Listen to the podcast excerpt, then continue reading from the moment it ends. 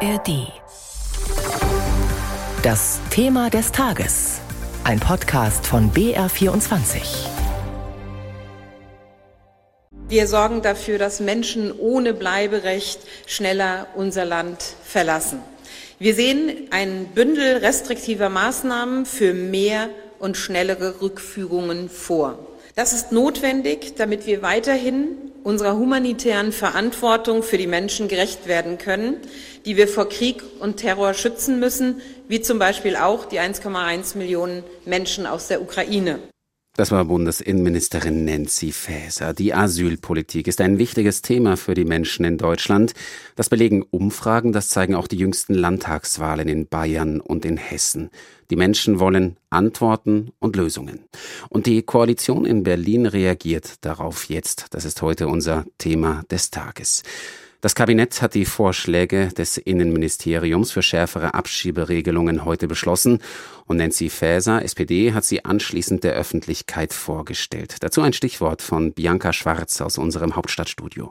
Fasers Gesetzentwurf sieht ein ganzes Bündel von Maßnahmen vor, um Abschiebungen zu beschleunigen. Es geht zum Beispiel um mehr Befugnisse für Behörden und Polizei.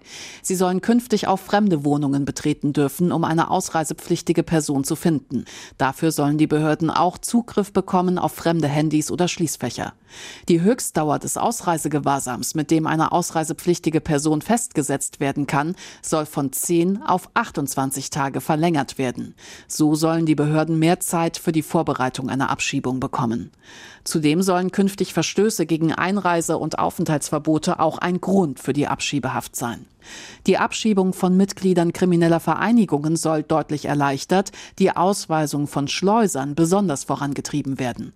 Wenn Schleuser zu mindestens einem Jahr Freiheitsstrafe verurteilt wurden, soll eine Abschiebung dann schnell gehen. Einreise- und Aufenthaltsverbote sollen ebenso wie Wohnsitzauflagen und räumliche Beschränkungen künftig sofort vollziehbar sein. Davon verspricht man sich eine höhere Wirksamkeit. Stark umstritten ist, dass die erneute Ankündigung von Abschiebungen selbst bei langjährig Geduldeten entfallen soll. Menschenrechtsverbände kritisieren, dass damit auch arbeitende und gut integrierte Geduldete in eine teils jahrelange Unsicherheit getrieben würden. Bei diesem Punkt soll es Ausnahmen geben für Familien mit Kindern unter zwölf Jahren. Soweit also die Pläne der Bundesregierung. Doch wie sieht man sie in Bayern? Darüber hat meine Kollegin Ingrid Grün mit dem bayerischen Innenminister Joachim Herrmann gesprochen. Herr Herrmann, Bayern fordert ja schon lange schärfere Reaktionen und jetzt hat die Ampelkoalition diese konkreten Maßnahmen beschlossen. Sind Sie zufrieden damit? Ich bin zunächst mal froh, dass diese Maßnahmen jetzt beschlossen worden sind und hoffe, dass der Bundestag das möglichst schnell berät und dieses Gesetz dann auch insgesamt verabschiedet. Ja, es ist richtig, dass es zum Beispiel einen längeren Ausreisegewahrsam gibt. Es ist richtig, dass es mehr sichere Herkunftsländer gibt, die insgesamt diese Einstufung ermöglicht, dieses Verfahren zu beschleunigen. Aber es ist noch nicht ausreichend und deshalb bin ich da nicht voll zufrieden damit.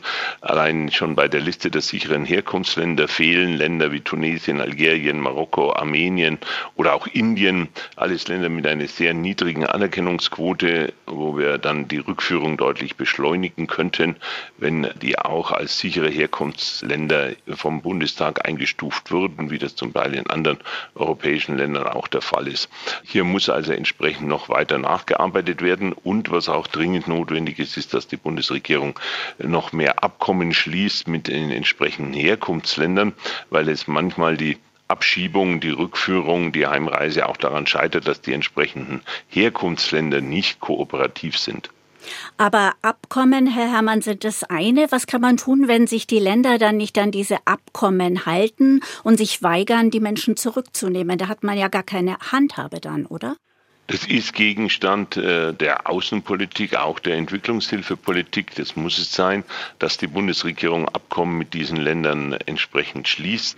Ich glaube, dass wir da wirklich deutlich vorankommen müssen, wenn Länder hier zum Teil natürlich, was wir ja auch wollen, wirtschaftlich gut mit uns zusammenarbeiten wollen, dann müssen sie auch hinsichtlich der Kooperation, was die Rückführung ihrer eigenen Landsleute anbetrifft, natürlich kooperativ sein. Also an diesem Thema muss die Bundesregierung jetzt ganz gezielt arbeiten. Bleiben wir noch mal bei den sicheren Herkunftsländern. Das sind Länder, die für uns sicher sein mögen, aber für Kritiker der Regierungen dort ja nicht unbedingt. Darf man denn das Risiko in Kauf nehmen, dass die Menschen dort dann im Gefängnis landen? Es werden ja entsprechend auch bei diesen Leuten Verfahren durchgeführt. Es wird überprüft. Aber wenn eben insgesamt wir feststellen müssen, auch nach der Entscheidungspraxis der jeweiligen Bundesbehörden, dass eben aus diesen Ländern ganz selten jemand anerkannt wird als Flüchtling, dann muss man die entsprechenden Konsequenzen ja auch ziehen. Im Übrigen müssen wir auch gerade beispielsweise, wenn ich die Auseinandersetzungen zwischen Anhängern und Gegnern der eritreischen Regierung in in unserem eigenen Land betrachte, natürlich auch feststellen, wenn hier offensichtlich auch gewalttätige Demonstranten der Anhänger der eritreischen Regierung in unserem eigenen Land unterwegs sind, dann muss sich die Bundesregierung auch mit der Frage beschäftigen, warum sind die überhaupt in unserem Land, wenn es Anhänger der dortigen Regierung sind, wieso haben die dann bei uns entsprechend Flüchtlingsaufenthalte? Denn dann müsste ja zumindest den Anhängern der dortigen Regierung dort nichts passieren. Das sind also eine Fülle von Fragen, wo es noch keine wirklich überzeugenden logischen Antworten gibt.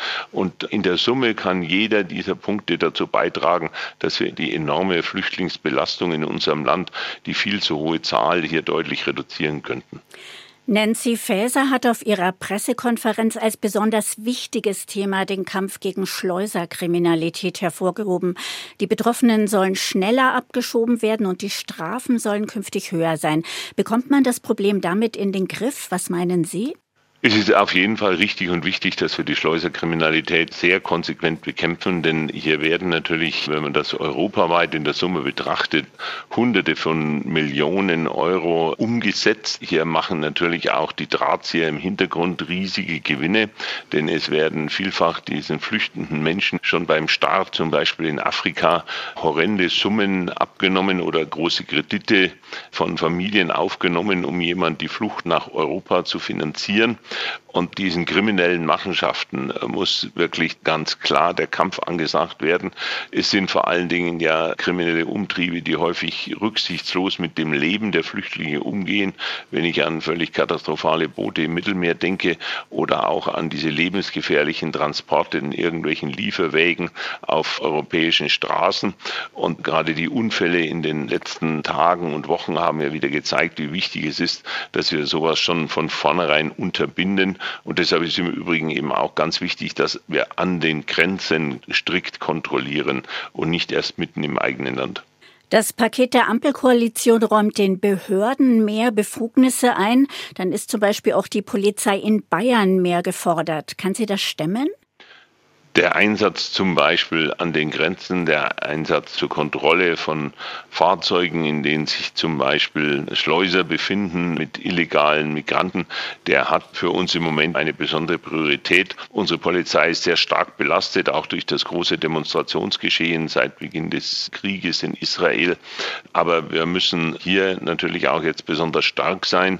Aber klar ist auch, es ist eine extreme Belastung der Polizei. Ich bin den Kolleginnen und Kollegen dankbar für ihren konsequenten Einsatz. Und es zeigt, dass wir insgesamt in Deutschland sowohl der Bund wie die Länder die Polizeikräfte weiter verstärken müssen. Werden Sie das auch tun in Bayern? Mehr Personal oder auch bessere Schulungen?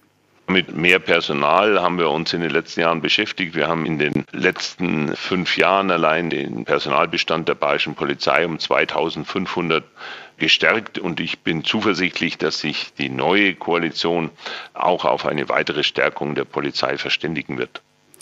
Es gibt auch Kritiker, denen dieses Paket zu weit geht. Menschenrechtsorganisationen zum Beispiel sagen, das sei ein zu starker Eingriff in die Grundrechte der Betroffenen und deshalb eines demokratischen Staates nicht würdig. Was entgegnen Sie?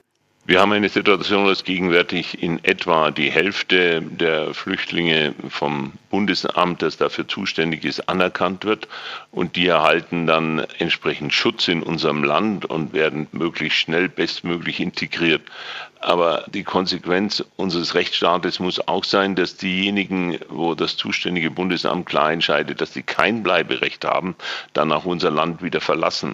Denn wir spüren, wie wir aktuell an die Grenzen der Aufnahme Fähigkeit kommen, teilweise diese Grenzen schon überschritten haben. Und deshalb muss die Konsequenz sein, gerade um denen, die weiterhin Schutz bekommen sollen, wirklich helfen zu können, müssen diejenigen, die keinen Anspruch auf Schutz haben, unser Land auch wieder verlassen. Sonst werden wir insgesamt alle gemeinsam überfordert von dieser Situation.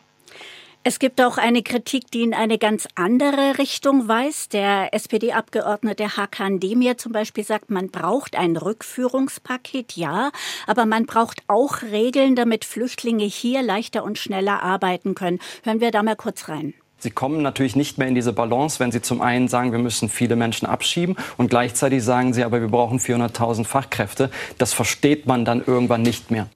Herr Herrmann, wie kommt man da in eine vernünftige Balance? Was wäre Ihr Vorschlag?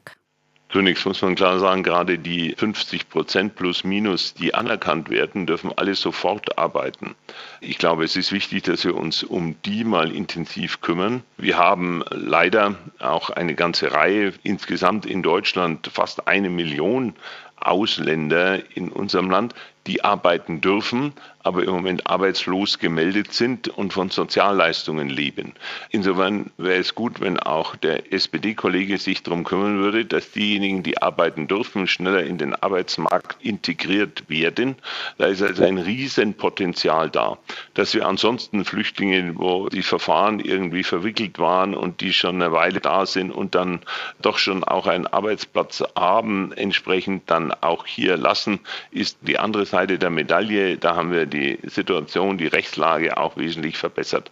Aber noch einmal kümmern wir uns jetzt doch mal darum, dass all die Ausländer, die arbeiten dürfen, die es aber im Moment aus den unterschiedlichsten Gründen nicht tun, dass die erfolgreich in den Arbeitsmarkt integriert werden. Da könnten wir vielen Betrieben, die Mitarbeiter suchen, helfen und gleichzeitig auch dafür sorgen, dass diese ausländischen Mitbürger nicht mehr zu Lasten der Sozialkassen unterwegs sind, sondern grundsätzlich dann mit einem sozialversicherungspflichtigen Beschäftigungsverhältnis in die Sozialkassen einzahlen. Dem Maßnahmenpaket muss ja jetzt noch der Bundestag zustimmen. Darauf haben Sie ja schon hingewiesen zu Beginn unseres Gesprächs. Bundeskanzler Scholz hat auch um die Stimmen von CDU und CSU gebeten. Soll die Fraktion das tun? Wie stehen Sie dazu? Wir werden uns jetzt den Gesetzentwurf, wie ihn die Bundesregierung heute beschlossen hat, sehr genau anschauen. Nach der jetzigen Kenntnis stehen da einige richtige Dinge drin, sind aber noch zu wenige. Und dann werden wir uns in den nächsten Tagen sicherlich darüber abstimmen zwischen den Ländern und auch mit den Bundestagsfraktionen, wie wir damit umgehen. Wichtig wird sein, dass bei der nächsten Konferenz der Ministerpräsidenten mit dem Bundeskanzler am 6. November wirklich weitere konkrete Schritte beschlossen werden, weil das allein, was heute beschlossen worden ist, reicht bei weitem nicht aus. Das sagt der bayerische Innenminister Joachim Herrmann von der CSU.